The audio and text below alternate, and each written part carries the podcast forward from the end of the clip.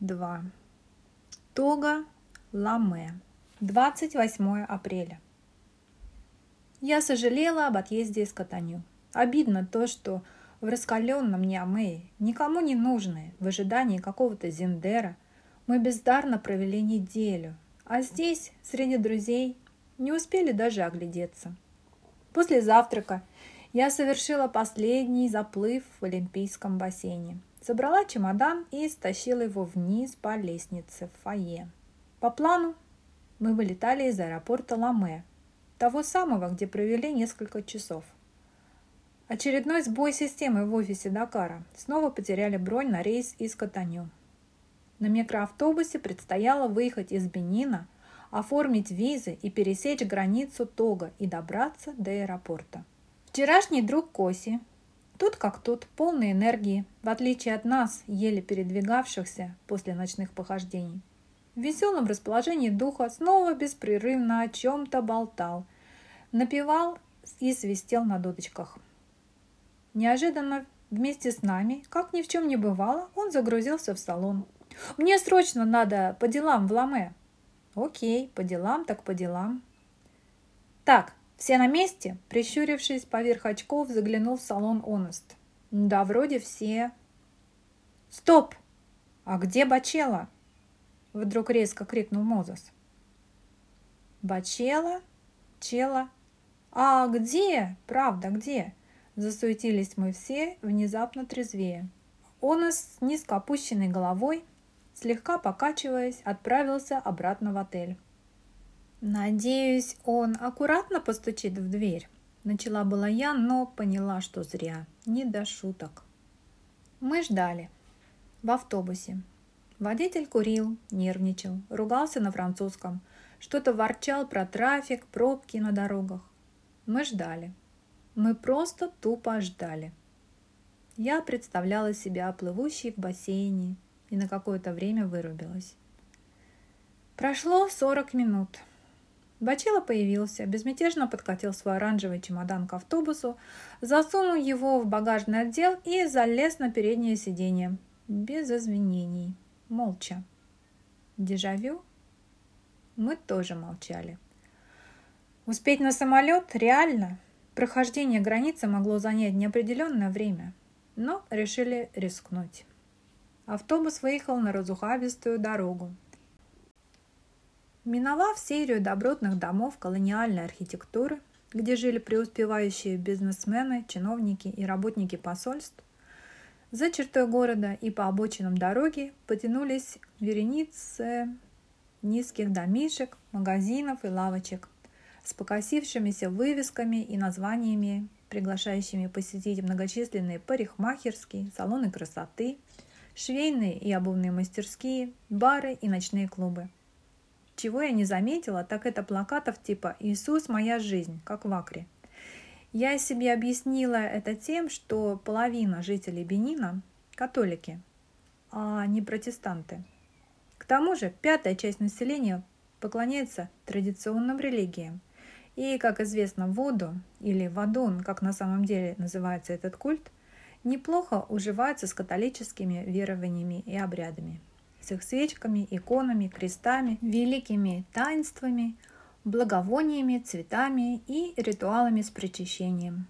Главную богиню-мать, создательницу Вселенной Маву, нежную и всепрощающую, вполне могла заменить Дева Мария. А роли божественных детей, духов Вадун, которым нужно обращаться в молитве и просьбе о покровительстве, прекрасно исполняют святые и ангелы-хранители – Фетиши, талисманы, крестики, святая вода, связь с духами умерших и возведение алтарей. Любопытно, что один из сыновей божественного начала, Вадун, дух непредсказуемости по имени Легба, считается стражем во врата потустороннего мира, как проводник в портал между мирами и посредник между людьми и святыми духами – также это вера в чудодейственную силу высушенных останков людей, исцеляющих и омолаживающих, как мощи святых. Так религия Вуду и в Западной Африке, и в Южной Америке тесно переплеталась с католической. И даже в своих ритуалах и заклинаниях вкрапливались христианские молитвы. Я в восторге снимала дорогу. Мимо нас проносилось бесчисленное количество мотоциклов. Это мототакси. Видишь, они в желтых футболках все, пояснил Сэм. Я не переставала удивляться их особому непринужденному стилю. Пассажиры свободно сидели за спиной у таксистов, без каких-либо шлемов, ремней безопасности. Ого! Вот это да! Вау! Таксист, за ним женщина с ребенком лет трех, впереди себя, младенцем на спине, а на голове у нее возвышалась громадная корзина с продуктами, пакетами и бельем. Сама же она ни за что не держалась, ничего не придерживала, совсем не обращала внимания ни на дорогу, ни на детей, а ловко печатала текст на мобильном телефоне. «Это еще что?» – заметила мое изумление Эрмелинда. «Вот в Уганде и не такое увидишь. Там такси называется Бода-Бода, и все так передвигаются. А, Сэм, помнишь? Бода-Бода». Такая же мамаша с ребенком на спине и еще с живой курицей под мышкой.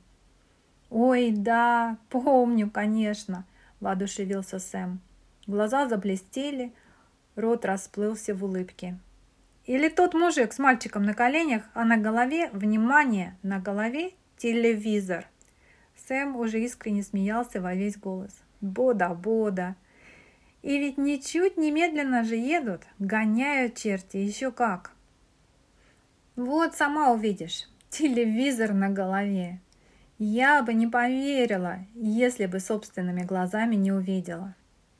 Теперь мимо нас пробегали зеленые лужайки и заросли пальм. Где-то там в глубине, по моему представлению, начинался тропический лес. Коси, между делом, успел объясниться в любви Эрмелинде и позвать ее сразу замуж. Эрмелинда сначала отшучивалась и без особого энтузиазма принимала комплименты от назойливого ухажера, но вскоре эта игра ей наскучила, и отвязаться оказалось не так-то просто. Со вчерашнего вечера он ни на минуту не замолкал и не слушал никого, кроме себя. «Так, скоро э, подъедем к границе, мне надо будет выйти», – торжественно объявил он. У меня же нет документов. Там надо визу и все дела. Короче, я перейду границу по реке и встречу вас на другой стороне, там, где рынок. Мы переглянулись с Армелиндой. «Какой же душный этот товарищ!» — шепнула я ей.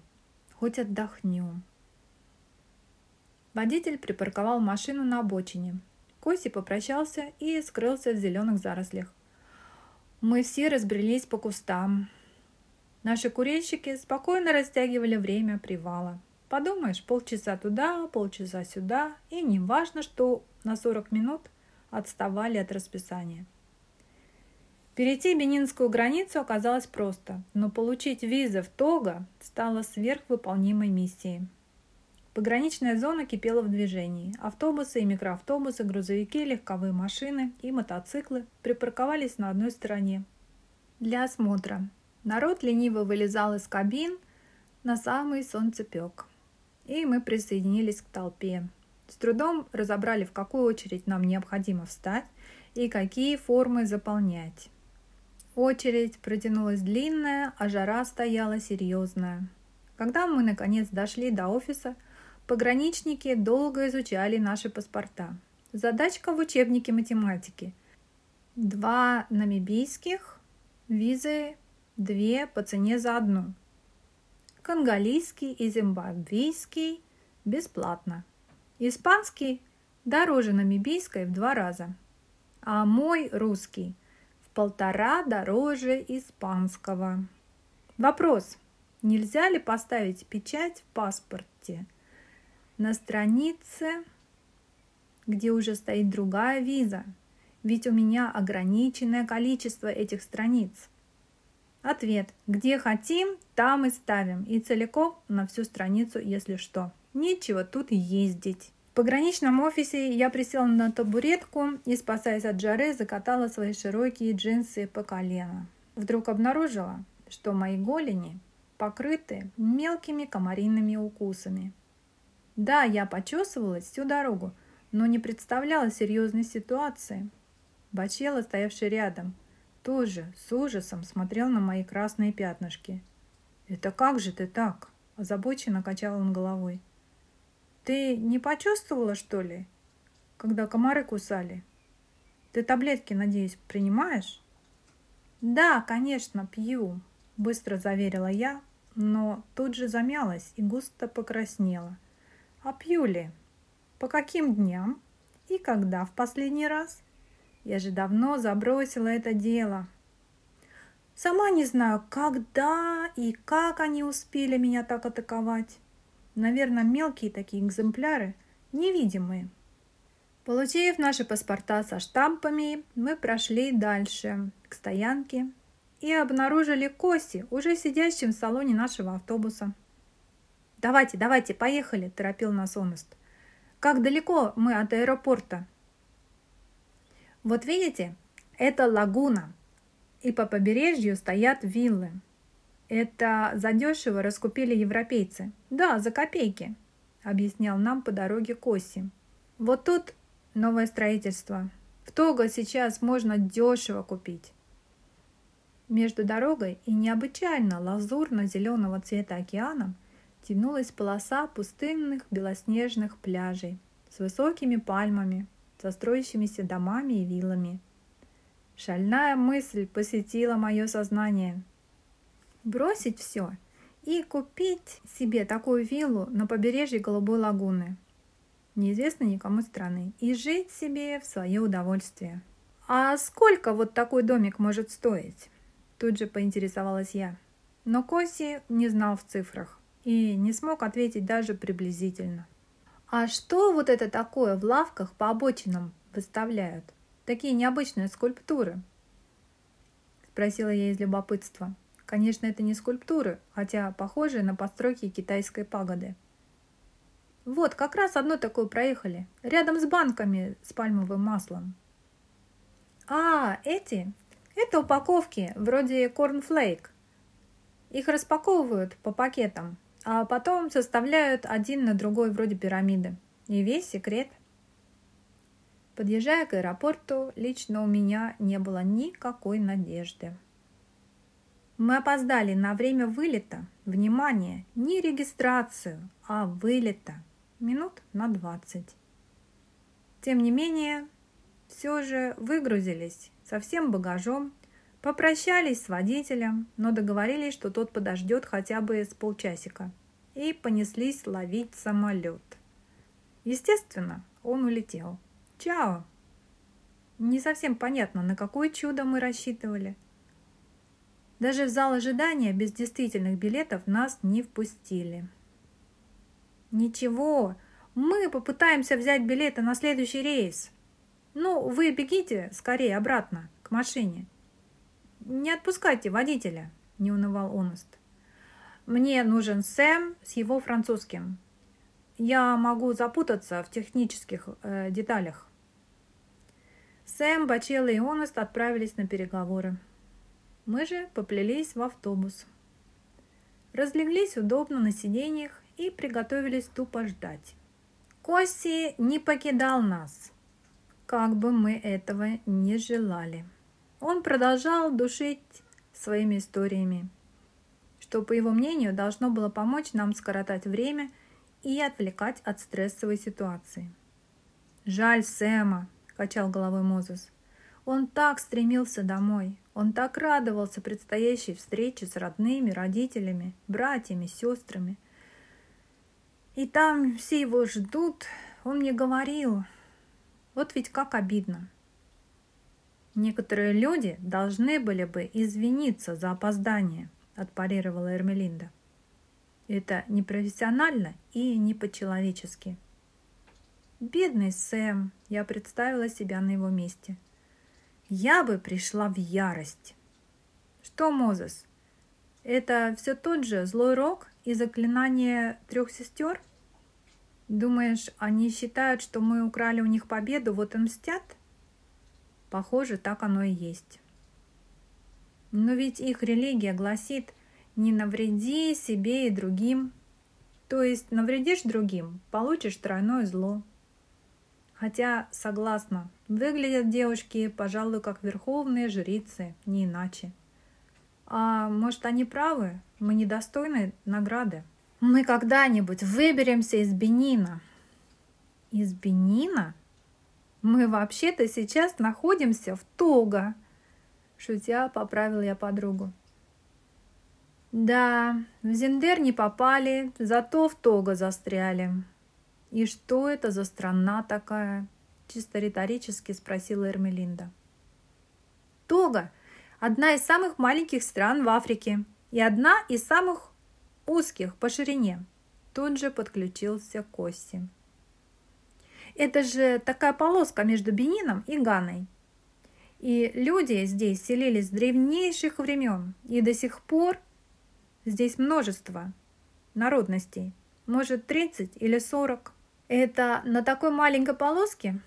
А сколько всего народу? Да, может, миллионов пять или десять. В цифрах наш друг явно не разбирался. Так и в Бенине в одном 60 различных национальностей.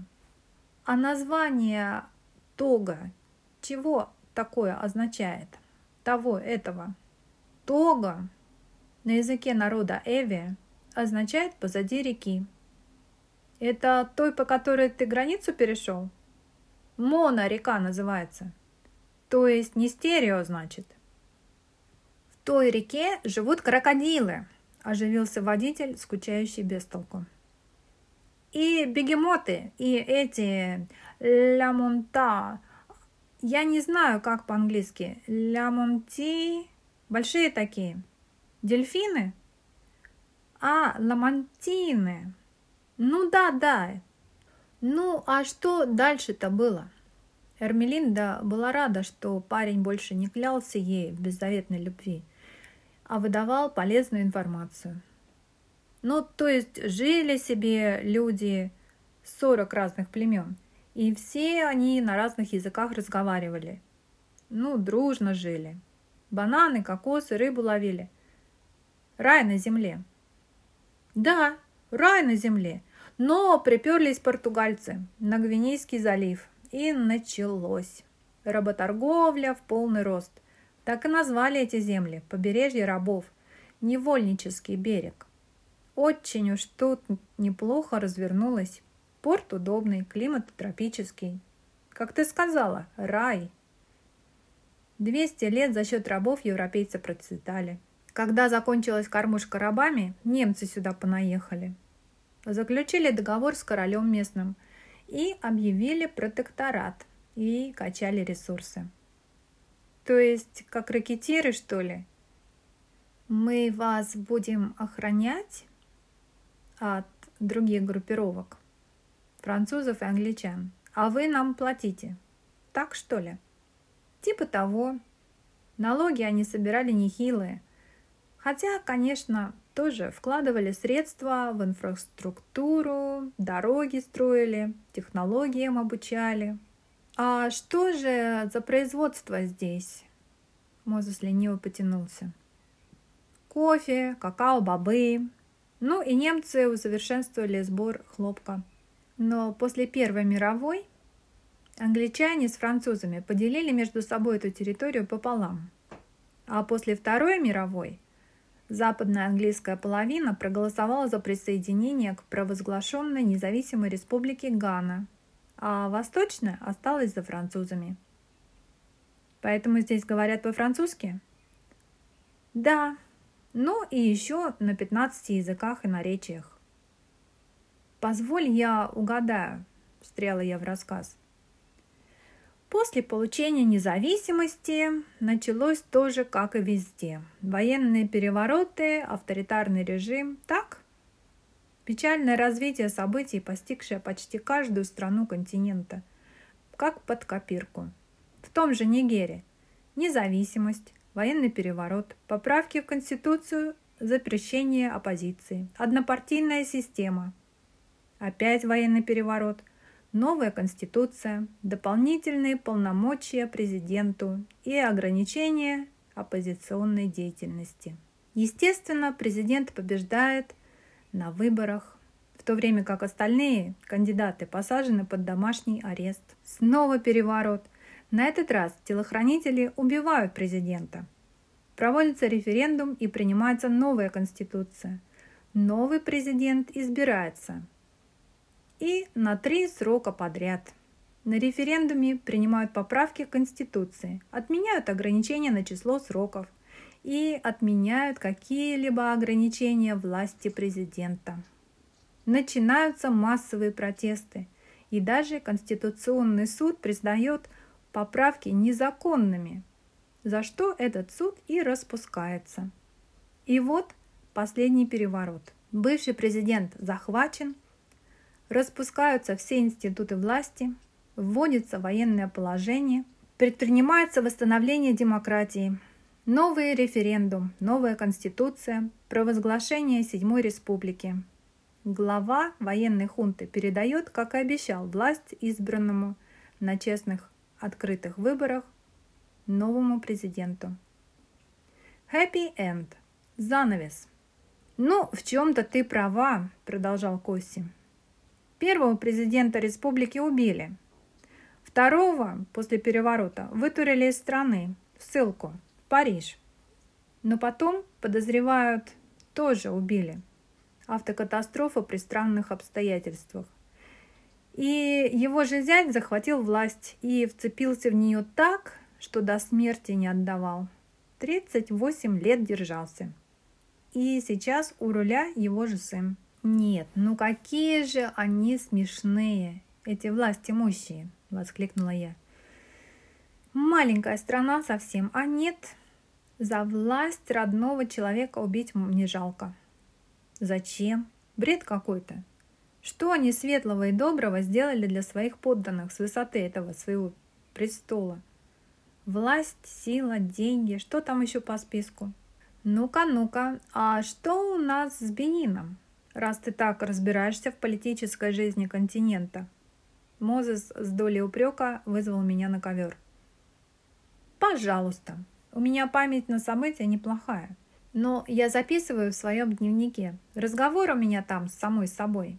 Без него я бы уже давно кукушкой поехала. Я вам зачитаю, что у меня тут. Пожалуйста, поправьте, если я ошибусь, окей? На всякий случай. Я попросила шофера, скучающего на переднем сиденье. Итак, Бенин, Дагомей. Получение независимости, серии захвата власти, путчи, четыре военных переворота. А в 70-х к власти пришел Кирико и объявил Дагомей как государство марксистской идеологии. Ни капитализм, ни коммунизм и не социализм, а Народная республика Бенин от названия Великого Древнего Королевства Бенин, которое располагалось в Нигерии. Контролировалась власть военным комитетом революции, который национализировал нефть и банки. Правительство управляло всей экономической деятельностью, бизнесом, так что иностранные инвестиции постепенно исчерпали себя и закончились. Источником же дохода стал контракт с Советским Союзом по отходам от ядерного производства. Нововведенная система образования, основанная на высказывании президента «бедность не порог» или «бедность не смертельна», провозгласив нищету как абсолютный стандарт и норму жизни, вызвала волну гонений и повальной миграции учителей, интеллектуалов и других профессионалов. Боже, как это все мне знакомо! Скорее всего, советские идеологи и приложили свои знания и умения. Проводились показательные выборы с одной лишь партией и с одним единственным кандидатом. Догадайтесь, как его зовут? Налаживались связи с Китаем, Северной Кореей и Ливией. Чудная компания, да? В конце 80-х, когда Советский Союз накрылся уже, и, видимо, помощи было неоткуда ждать, а у режима тупо кончились деньги, и нечем было заплатить армии. Тут-то и начались революционные волнения с полным крушением банковской системы. Кирико был вынужден переобуться и переодеться, заклеймить марксизм, выпустить политических заключенных и организовать реальные демократические выборы. В итоге марксизм-ленинизм был в принципе запрещен как форма правительства. С тех пор была написана новая конституция и выборы проходят открыто, честно, строго по букве закона. Еще один happy end. Ну, плюс-минус в целом все так, похвалил меня шофер. Эх, если бы все народы мира могли в конце концов последовать этому примеру, пламенно добавила я, почувствовав себя на трибуне перед благодарной публикой. Запретить марксизм-ленинизм как порочную систему существования и выращивания червей в сознании людей. Но что тут еще можно добавить? Коммунизм нужно было заклеймить, так же, как и фашизм. Разгромить саму идею, как не просто непригодную к последованию, но и чисто опасную для людей и народов. Взять любую страну, где так или иначе люди пытались создать, построить и исследовать этим суперидеалом. Происходило одно и то же. Революция, террор, голод, авторитарный режим, изоляция от внешнего мира, холодная война, поиск врагов народа, чита режима, противостояние Западу, наращивание военной мощи за счет народонаселения, которое, кстати сказать, радовалось своему главному праву на труд с правом на бесплатную медицину и образование, но лишенные свободомыслия и свободного выбора в тисках одинаковости и убогой нищеты. Своеобразное рабство. А политзаключенные, гулаги, секретные службы, в один прекрасный день, рано или поздно, этот режим рушится, снося на своем пути судьбы людей. Обвал банковской системы вместе с крушением идеологии. А дальше история развивается по-разному. Чем дольше люди жили при этом режиме, тем труднее переходить в другое состояние. Психология рабства и раболепия перед начальством, недоверие правительству, Потеря ориентиров и подмена понятий добра и зла, независимости, мышления, чести, достоинства и свободы. Понимание свободы, сама концепция – это реальное испытание для многих нас, вышедших из того мира. А тут еще и нелестные примеры капитализма. Легче повернуть обратно. В рабстве жить удобнее и проще. Проверено. Просто признать что идею призрак коммунизма в принципе невозможно воплотить в жизнь. В противном случае все человечество скатится в пропасть рано или поздно. Движение человечества к прогрессу откатится назад на столетия и тысячелетия. Все придется строить заново. Такие моменты в истории человечества возникали и упускались. Узнаю маму Вифлеем. Браво! Аплодировал Мозес. Говорить-то мастер. Человечество человечеством, а как бизнес, так платите по счетам. Что там про твой любимый капитализм? Я ни в коем случае его не защищаю. И да, ты прав, я во многом согласна с мамой Вифлеем. И у меня было достаточно времени поразмышлять и проанализировать все, что я видела на своем пути.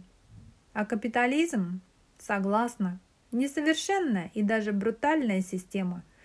Но я верю, что капитализм – это не конечный результат. Это только лишь переходный возраст.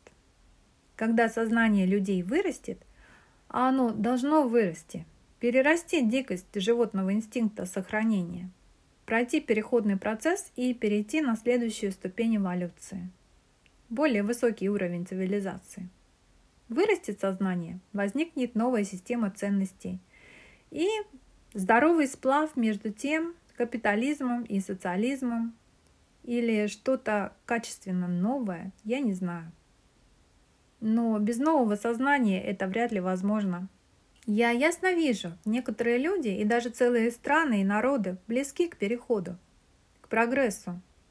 Но некоторые плетутся далеко позади, застряли где-то в средневековье Играют в войнушку, в президентов, в звезд эстрады, миллиардеров с яхтами и виллами. и нет конца и края их желаниям, жажде славы, жажде власти и богатств, и некуда им бедным душу отвести. И невдомек им, как они нелепы, безобразно тупы и нищи духом. А слабо им сыграть прелюдию и фугу Баха. Ведь в одной этой прелюдии столько мыслей глубоких заложено, и столько света, и такой мощный ряд позитива. И слышишь ты эту бесконечную борьбу света с тьмой – Разве будет у тебя время на то, чтобы в войнушку в жизни играть, когда ты попадаешь в бесконечный рай музыки? Вот там и открывается свобода, счастье и богатство. Заключила я торжественно. Аплодисменты. Слова, слова, слова. Эрмелинда потрясла бутылку с последними каплями питьевой воды. Что делать-то будем? Воды больше нет. Ведь сидели в салоне уже более трех часов а отъехать в магазин или в кафе было рискованно. Вдруг наши переговорщики найдут подходящий вариант и придется срочно бежать на посадку.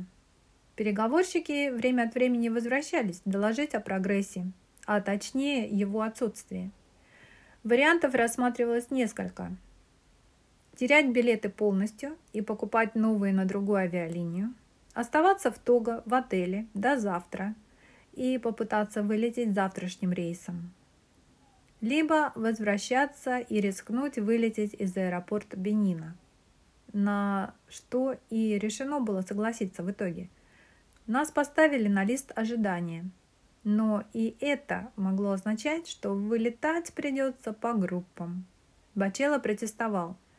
Или все летят, или все остаются. Концерт в Бразовиле через два дня, пока успеваем. «Значит, вас отвезти обратно в Бенин?» – радостно оживился приунывший водитель. «У меня вопрос. Где будем ужинать? В Того или в Бенине? Кто о чем? А у Полины главное – желудок». Укоризненно качал головой Мозес. До Катаню все же далековато и спешить больше некуда, так что решили остановиться поесть в известном ресторанчике Ламе, хотя кухня еще не открылась. Но наш водитель договорился с хозяином, оказавшимся его приятелем. Не раз он доставлял туда туристов. Сэм сохранял завидное спокойствие и даже попросил меня пофотографировать его в интерьере массивной резной мебели ресторана. На рынке до границы с Бенином мы распрощались с Коси, у которого вдруг появились дела в Гане – и он планировал теперь перейти границу туда и уже завтра вернуться обратно. Вечерний рынок, еще более оживленный, чем днем, беспорядочные разноголосые гудки автомашин и мототакси, веселая команда рабочих на грузовике, распевающая что-то, позвякивая, постукивая, заводные ритмы кваза-кваза, атмосфера праздника и простого, но абсолютного счастья. Купил булочку хлеба, приобрел бутылочку пива. Вот и счастье, танцуй и радуйся. И мы радовались. Эрмелинда, Бачела и водитель танцевали рядом с припаркованным автобусом. Онест безнадежно подгонял движение сальсы под ритмы конга, поднимая пыль столбом. «Как это вы так быстро? Всего несколько часов. Чем это вы там занимались?» Пограничники с подозрением заглядывали мне в лицо и вновь влепили огромную на всю страницу паспорта печать о выезде. По дороге обратно водитель неистово гнал машину. Мы подскакивали на кочках и впадинах, и то и дело оказывались на встречке, криво-косо объезжая ямы и разлившиеся реки и лужи. Похоже, недавно шел дождь, но мы только сейчас его догоняли – Онес несколько раз постарался сдержать прыть шофера, но тот не обращал внимания и лишь весело прибавлял газа. «Стоп!